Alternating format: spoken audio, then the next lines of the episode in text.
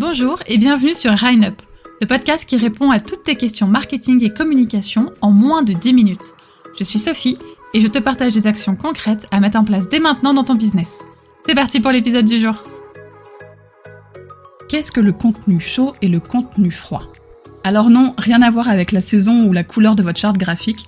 Le contenu chaud ou froid se définit par sa nature, s'il est d'actualité ou non. Pour que ce soit plus simple à comprendre, je vais commencer par vous expliquer ce qu'est le contenu chaud.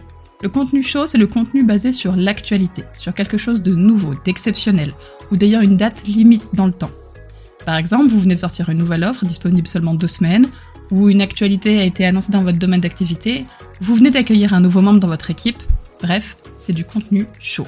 Et c'est souvent ce contenu chaud qui provoque le plus de réactions, parce qu'il joue sur la surprise, sur l'annonce, sur une nouveauté, ce dont les gens sont assez friands. Et donc, qu'est-ce que le contenu froid? A contrario, le contenu froid n'a pas de limite dans le temps. C'est un contenu qui restera intemporel et valable sur le moyen ou long terme. Par exemple, c'est lorsque vous parlez de vos valeurs, de l'histoire de votre entreprise, lorsque vous partagez du contenu éducatif ou des projets que vous avez déjà réalisés. Ce contenu pourrait être partagé aujourd'hui ou dans 15 jours, et ça ne changera pas, en tout cas pas à court terme. Même si le contenu froid provoque souvent moins de réactions, il est très important d'en partager parce que c'est lui qui permet de créer une relation de confiance avec son audience sur le long terme. Mais alors comment les utiliser? Il faut les alterner. Alors pas forcément un sur deux exactement, mais il est important de partager les deux types de contenus. Déjà parce que vous aurez rarement suffisamment de contenu chaud à partager non-stop, et comme je vous le disais, bien que le contenu chaud provoque une réaction assez satisfaisante, le contenu froid permet de forger une relation plus solide. Vous vous rappelez de l'épisode de podcast où je vous parlais des différents types de contenus?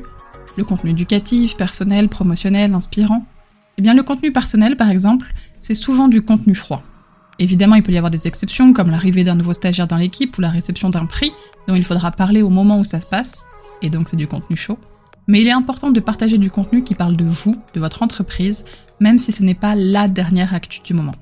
Quelques petits conseils pour créer du contenu chaud et du contenu froid. Pour le contenu froid, créez-le en avance. Du contenu sur votre entreprise, sur la présentation des équipes, votre présentation sur vos produits, vos services qui sont disponibles à l'année. Du contenu éducatif valable à long terme qui peut aider votre cible. Ce genre de contenu qui pourrait être publié à n'importe quel moment et qui surtout peut être déplacé en cas d'actualité non prévue. Par exemple, il y a quelques temps, je voulais publier sur Instagram une présentation de mon podcast, un peu plus en détail. Le même jour, le big boss d'Instagram a fait une annonce présentant de nouvelles fonctionnalités sur l'application. J'aurais pu partager le contenu d'Instagram un peu plus tard, lorsque mon calendrier éditorial aurait une place disponible, sauf que cela se serait peut-être passé deux semaines plus tard, une fois que tout le monde aurait déjà eu l'info et qu'elle ne soit plus du tout d'actualité. J'ai donc décidé de décaler mon contenu froid pour laisser place à du contenu chaud.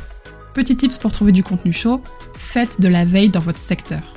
Les gens qui vous suivent sont généralement intéressés par votre domaine, mais n'ont pas toujours l'envie ou le temps de faire la veille eux-mêmes. Vous pourrez alors partager du contenu chaud qui satisfera votre cible et lui rendra service. Par exemple, je fais régulièrement la veille dans le domaine du digital que je partage sur Instagram ou dans ma newsletter. Mes abonnés, qui ne sont pas dans le domaine de la communication, mais qui souhaitent tout de même être au courant des infos ou des dernières actualités, peuvent donc les retrouver sur mon compte. Et c'est parce que je décale mon contenu froid qu'il y a de la place pour mon contenu chaud. À noter que le contenu froid et le contenu chaud peut être utilisé dans différents types de communication. Vous pouvez en partager sur vos réseaux sociaux, sur Instagram, sur LinkedIn si vous partagez du contenu régulièrement, mais également sur un blog, dans un podcast, dans une newsletter.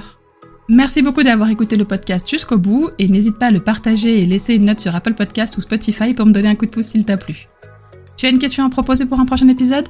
Pose-la moi en commentaire ou via mes réseaux sociaux que tu trouveras dans la description. Qui sait, ce sera peut-être la question du prochain podcast? Je te dis à la semaine prochaine pour répondre à une nouvelle question MarketCom. Bye